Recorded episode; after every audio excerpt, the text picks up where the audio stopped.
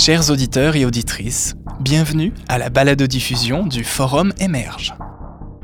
Cette série balado vous propose d'écouter les échanges enregistrés lors d'un forum en marge du festival Émerge, une manifestation dédiée à la performance contemporaine réunissant artistes européens et canadiens.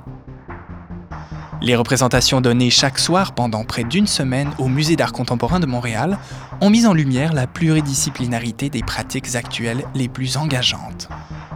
Chantal Pontbriand, consultante en art contemporain, commissaire, éditrice et essayiste, a clôturé ce festival par un forum qui a réuni des artistes et intellectuels avec comme question principale Qu'est-ce qui émerge de la performance contemporaine? Pendant cinq épisodes, retrouvez Chantal Pontbriand et des experts débattre autour de la question de la performance, un phénomène qui a pris de l'ampleur partout dans le monde au tournant du millénaire. Dans ce troisième épisode, les conférenciers échangeront sur le rôle que peut jouer la performance sur le plan géopolitique. Julie Perrin, David Zerbib et Christian Jankowski partageront notamment leur point de vue sur les projets engageants que la performance peut porter pour la société civile.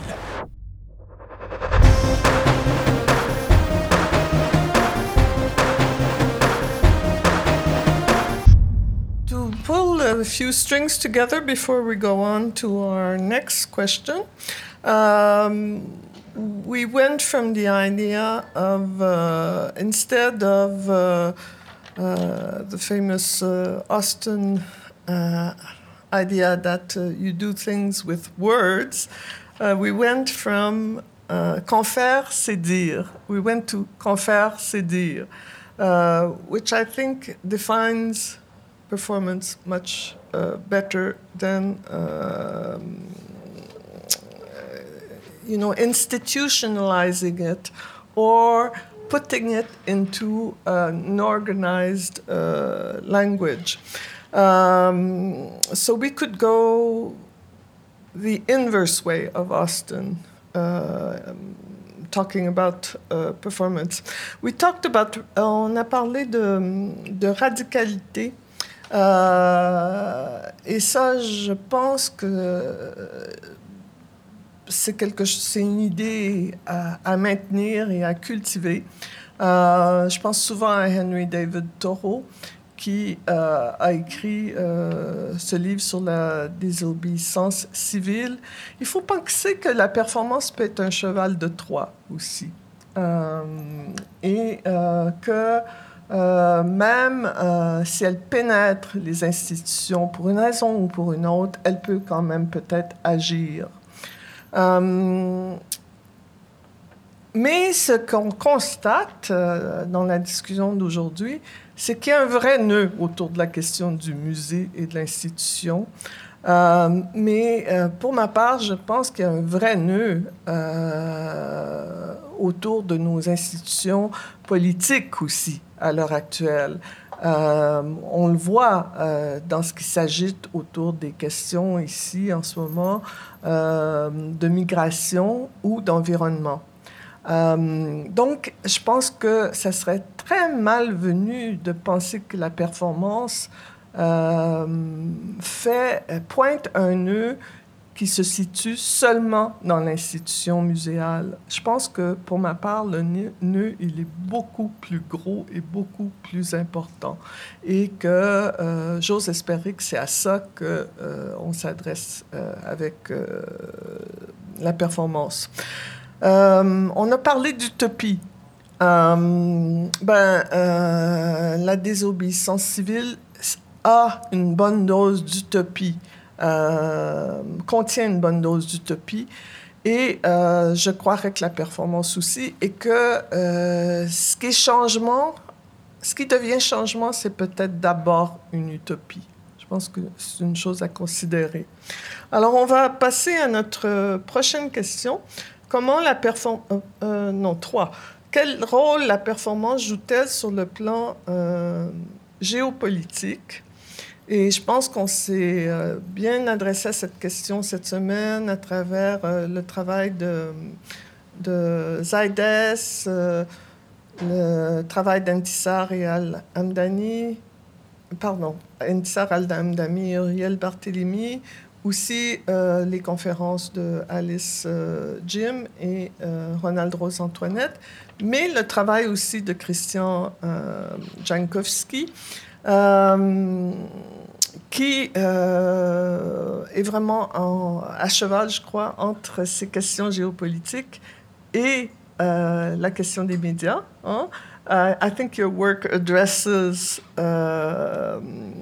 performance geopolitical questions and a very important uh, link uh, or, or phenomenon that, that is really at the heart of geopolitics today, which is media and mediatization. Would you like to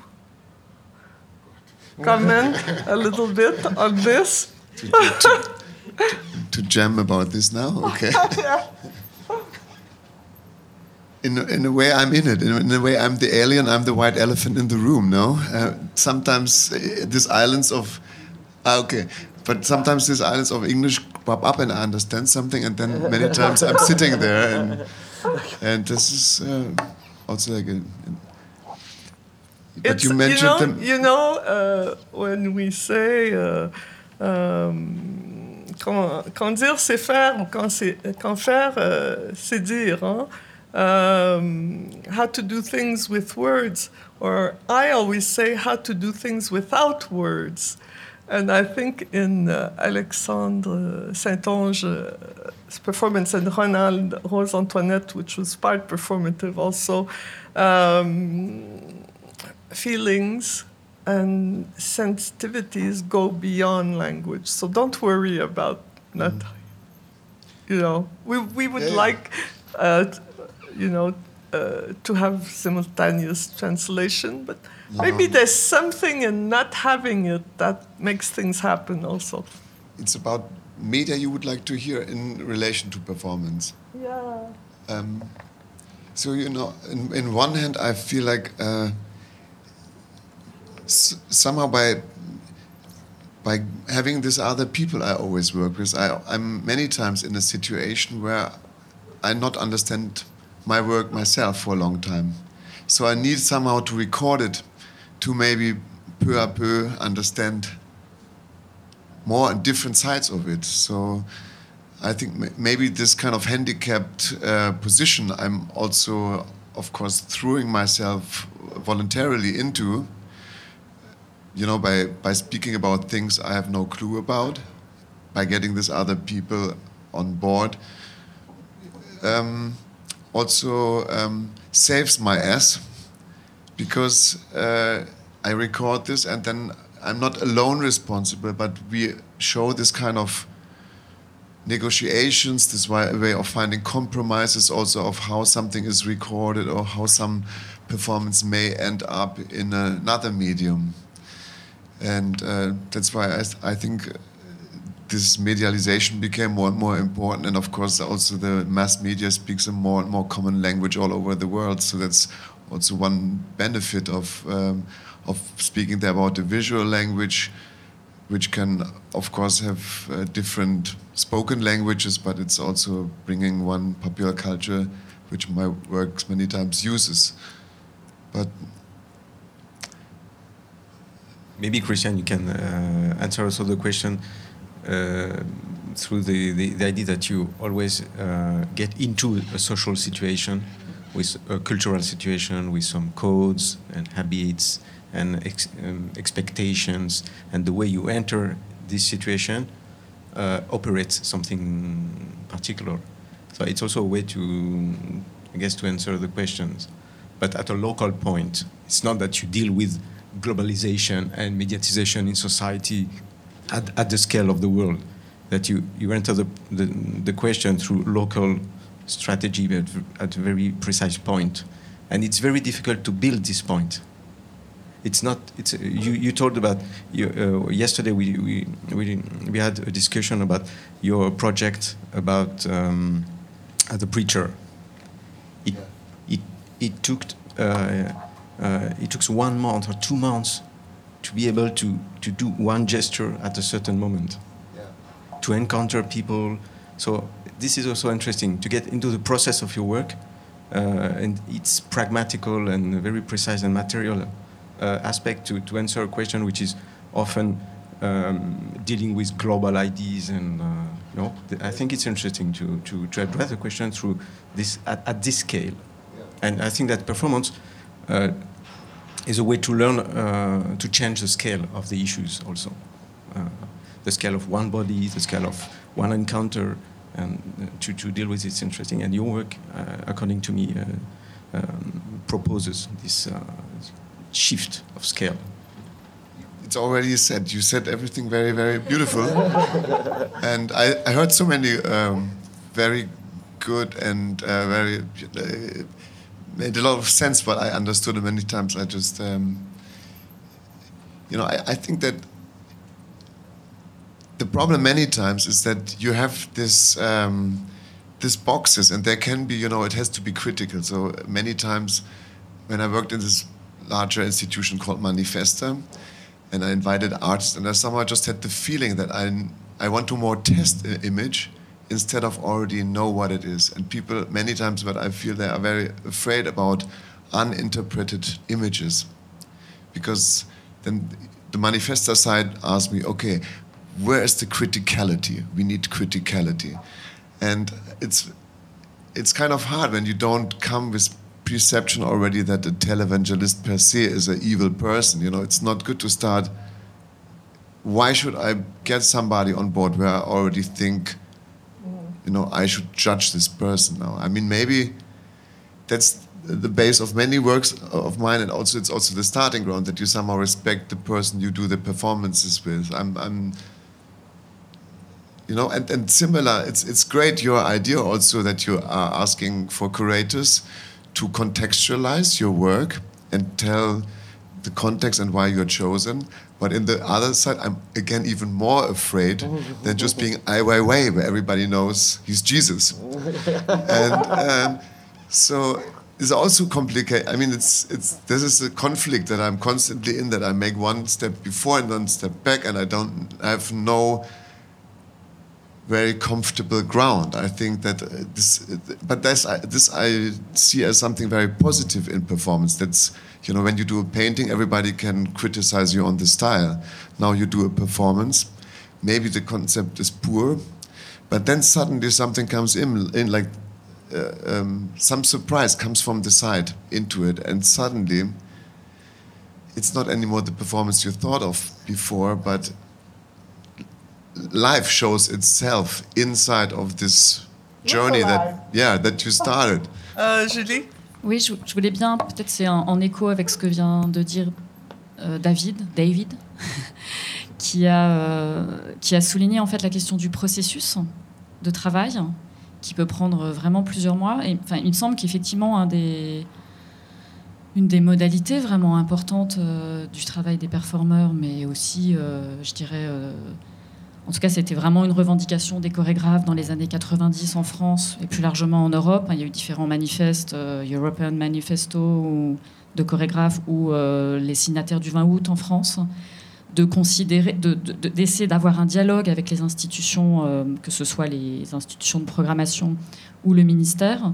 enfin, en tout cas, de, sensibiliser au fait que l'art ne se jouait plus dans les moments, uniquement dans les moments de rencontre et de résultats, mais qu'il fallait essayer de penser les, euh, voilà, les processus euh, et, aussi du coup de comment soutenir ces processus euh, sur la durée. Du coup, c'est vrai que ça pose la question est-ce que les musées peuvent aussi accueillir en résidence des performeurs sur des durées longues, avec pas forcément un résultat super visible si souvent, mais en tout cas l'accompagnement d'un processus qui peut-être ne se déroule pas dans le musée, mais se déroule ailleurs dans la ville.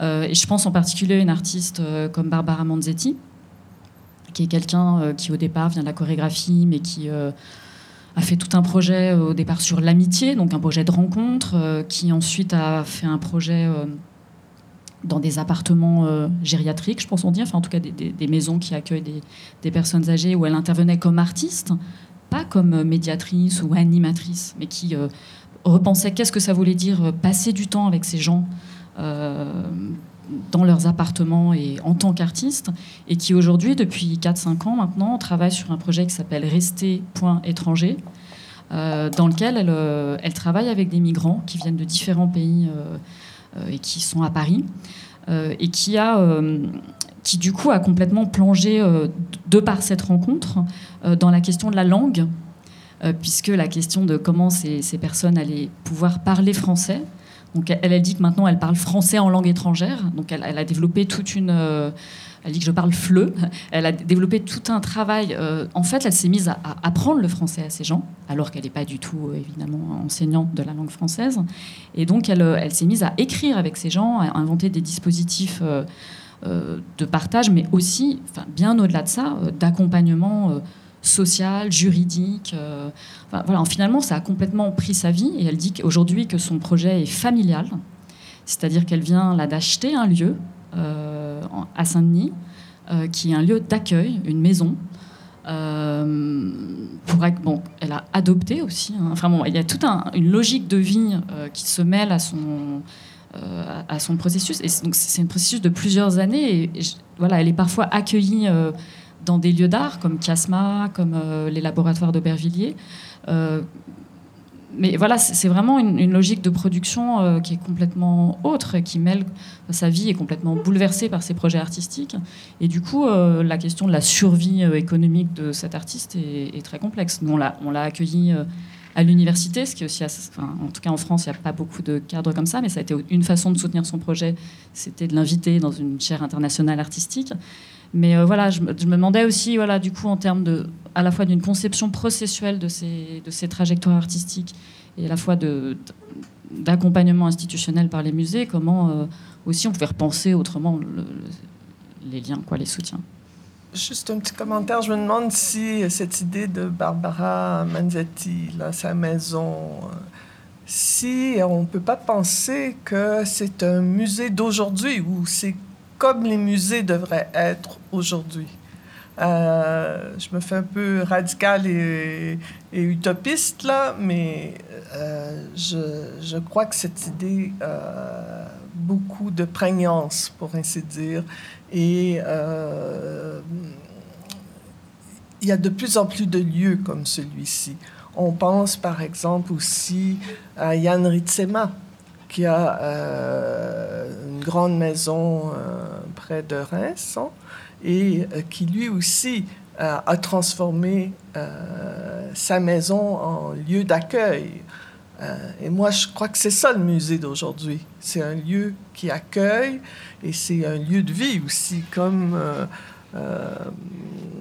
tout à l'heure, vous revendiquiez qu'il y a au moins des cuisines dans les musées pour pouvoir élargir un peu le spectre de ce qu'on peut faire et faire les choses autrement. Michel? Euh, oui, euh, j'allais répondre à la question de manière très pragmatique parce que c'est certain que moi, je m'intéresse à une, une, approche performative, une approche à leur action qui est ancrée vraiment dans le hyper-local. I'm, I'm very interested in the hyper-locality that performance practices have, um, which is in kind of contradiction with geopolitics, except for I'm going to use this public platform as a space to maybe uh, put some pressure and see if we can get some help.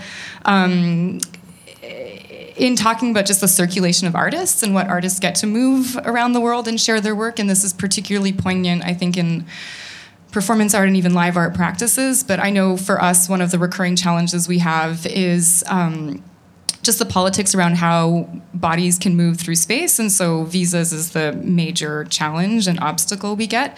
And I think it radically informs how international programming is done. And I think that there are certain artists who've uh, had the privilege to circulate within a kind of global space.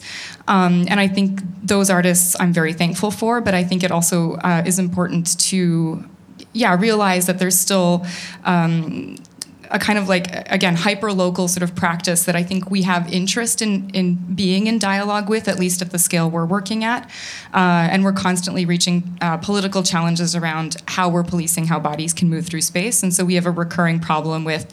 Um, we have a you know great program here of uh, Central European artists, and uh, we've programmed them. But if they're immigrants, so you know Colombian artists who are living in Europe, then we've had consistent challenges with them accessing the visas to uh, come to Canada, and so I just want to put it on record and make it public that I think to talk about uh, performance art and geopolitics in a poetic or abstract way is interesting, but I think it's also important to just get to the the crux of um, ces enjeux-là, uh, and to maybe uh, I don't know if this is a space we can get help with, but we're really struggling in terms of um, being able to uh, let the artists whose work we want to see in our city and in our country come here to share that work.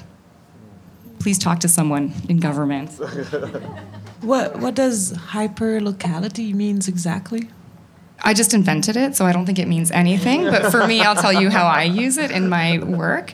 Um, I'm interested in practices that are really rooted in a local culture, so that um, whose main audience, for instance, is built in uh, small scale relationships um, and in a kind of like um, self determined network of community. So um, that doesn't mean that the hyperlocal is static and doesn't involve movement of bodies between hyperlocalities, but I'm interested in practices I think that are uh, very specific to uh, whatever cultural context that is. Uh, and when I talk about hyperspecificity, I mean the context wouldn't be like Montreal, but like Anglo queer community in Montreal, or you know, like how specific can we get around culture? Um, because I think for me, uh, that specificity is important to opening a dialogue around those practices and exchanges. So I don't know if it means anything, but if that's what it means to me. Bon, alors on Hello. va tous. Hello. Hop, Didier, Didier, Didier. Didier, d'accord. Bonjour. Oui. Um, this is going to sound really pithy after what Michelle just said. Um, but I, like the question of geopolitics being very important, but something that hasn't been discussed. Um, I'm going to try to like relate it back to the importance of the geopolitics and the weight of it, but is the place of humor and the lightness and play. And I think that it's been interesting to watch this week um, how important that is to um, the most serious practices and the most lighthearted practices, and the oscillation between one event, between the most serious thing and the most lighthearted thing, and how they can coexist together. And um, it's made me think a lot about um, how, within different contexts, like you know, scaling up from one institution to the other, how uh, a lot of it has to do with who's in on the joke and uh, who gets to be in that space is like who is allowed to, who recognizes what is funny and what isn't funny. And um, if you're in on the joke, it's okay, but if you're not, it's no longer okay. And that has so much to do with sort of the community and the spectacle and the culture of the spaces that you're in and the, that, that are being brought into those spaces. And uh, for me, performance is so much rooted in that. And I mean that, uh, you know, like it's not just ha ha, it's like laughter is the most serious thing. I think we've seen that in some of the works this week.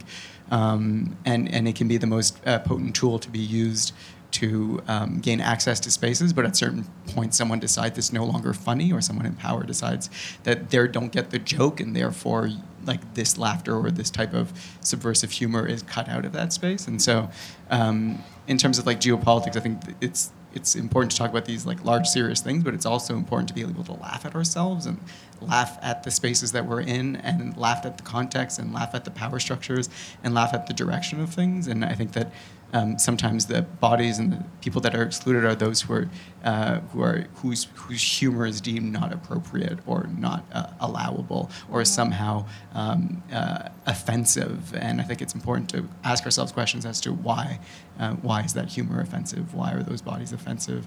Uh, why is that laughter offensive and no longer acceptable uh, in the in the sort of shifting of context and spaces? Um, and I think that has a lot to do with geopolitics. Absolutely.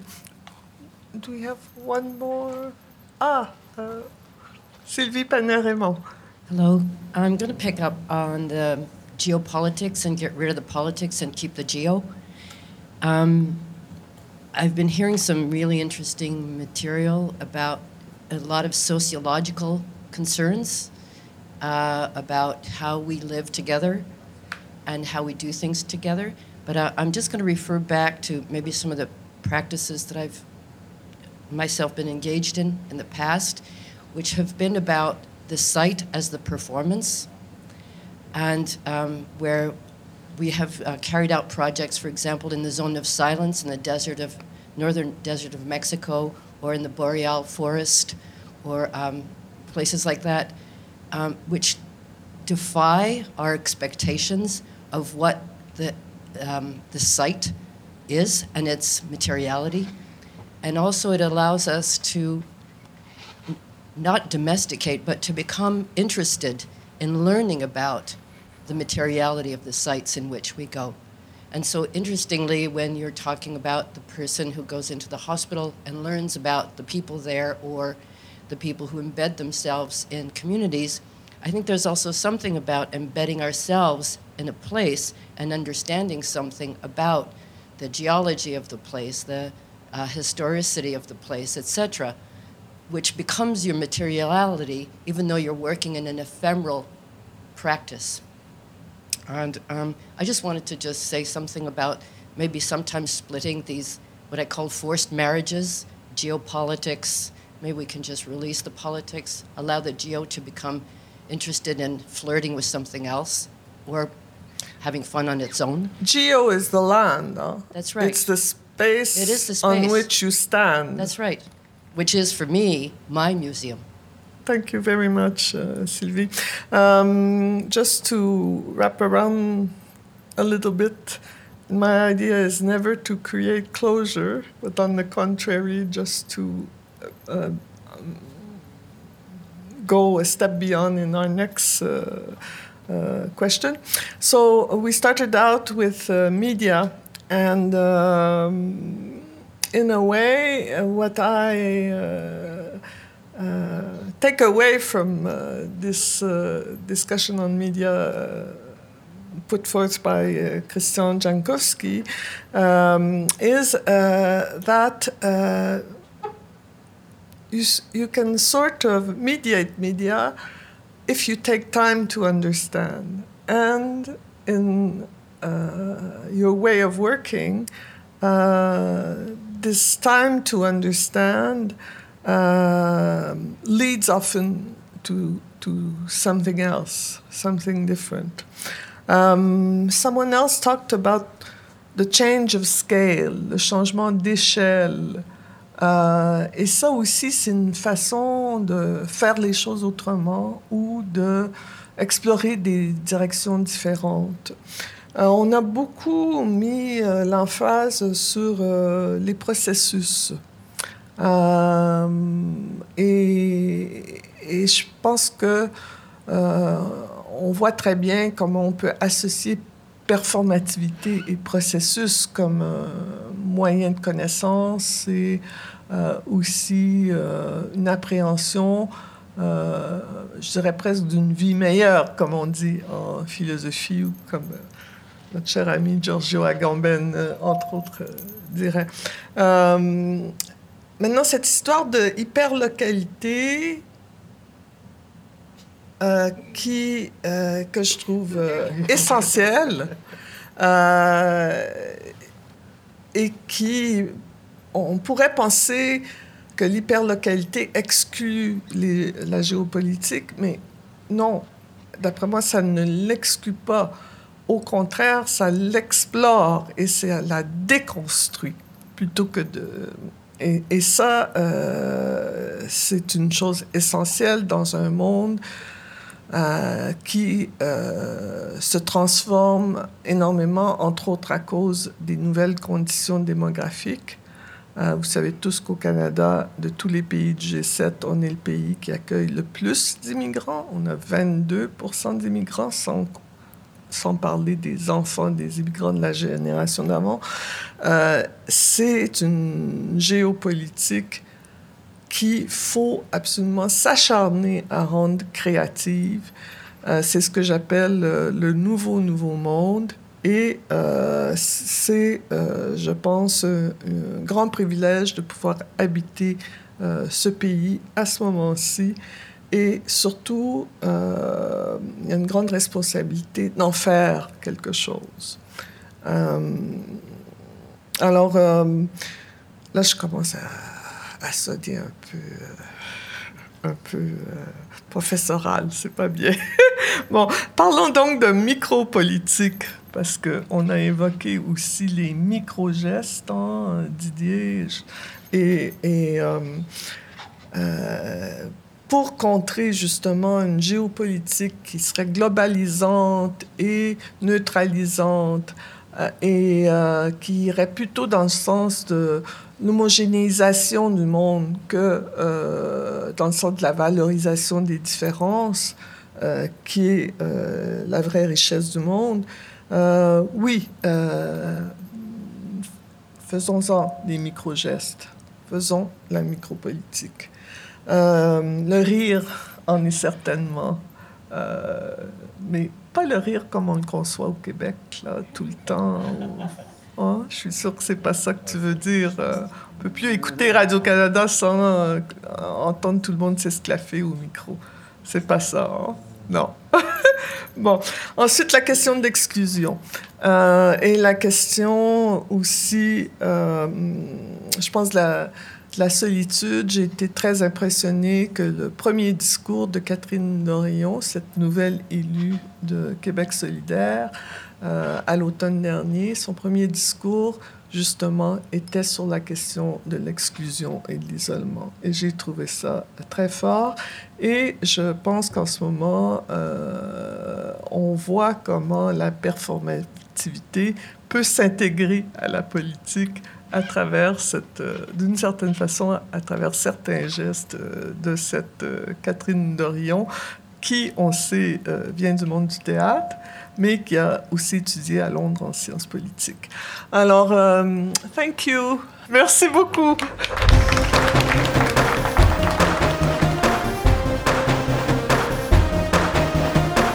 Dans le prochain épisode, Chantal Pontbriand et ses invités échangeront autour de la question Comment la performance s'adresse-t-elle aux enjeux liés à la toute-puissance des médias et du monde virtuel et numérique Ce balado a été enregistré en public le 23 novembre 2019 lors du festival Émerge. Le festival Émerge est une coproduction du Musée d'art contemporain de Montréal, du Goethe Institut de Montréal et du Consulat général de France à Québec en tant que membre du cluster montréalais d'instituts culturels des pays membres de l'Union européenne, EUNIC, avec l'Institut italien de la culture de Montréal et l'ambassade d'Espagne à Ottawa. Le projet a bénéficié du généreux soutien du Fonds franco-allemand, du Conseil des arts et des lettres du Québec, du Consulat général de Suisse et de l'ambassade de Norvège. Retrouvez les vidéos des performances artistiques présentées lors du festival sur le site du Musée d'art contemporain de Montréal.